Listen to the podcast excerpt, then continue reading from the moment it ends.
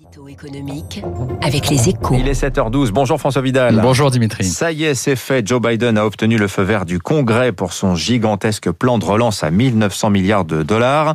Euh, le succès n'a pas été n'a pas été facile à obtenir hein, pour la nouvelle administration, mais en tout cas, François, c'est un grand pas, estimez-vous, pour les États-Unis. Hein. Oui, c'est certain, Dimitri. Hein. En fait, l'approbation de ce plan euh, marque pour l'Amérique de Joe Biden la fin symbolique de la crise du Covid, car même si l'épidémie n'y est pas encore dans l'histoire ancienne, ce stimulus correspondant à 10% du PIB environ, conjugué à une campagne de vaccination accélérée, 17% de la population a déjà reçu une dose, ouvre la voie à un solide redémarrage de l'économie américaine.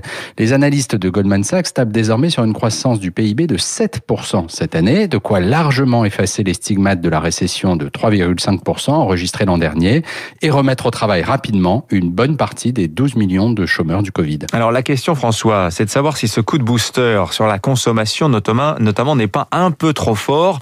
Certains économistes craignent une surchauffe de l'économie américaine, ce qui s'est traduit par des tensions sur les taux obligataires hein, ces dernières semaines. Alors ce n'est pas l'avis de, de Jérôme Powell, hein, le patron de la Fed, qui a balayé jeudi dernier l'hypothèse d'un retour durable de l'inflation. Mais par contre, euh, Dimitri, ce plan est à coup sûr une pierre dans le jardin de l'Union européenne face à une Chine qui se sent suffisamment sûre d'elle pour afficher désormais un objectif de croissance de plus de 6% en 2021 et une Amérique, une Amérique qui se donne les moyens de regarder vers l'avenir.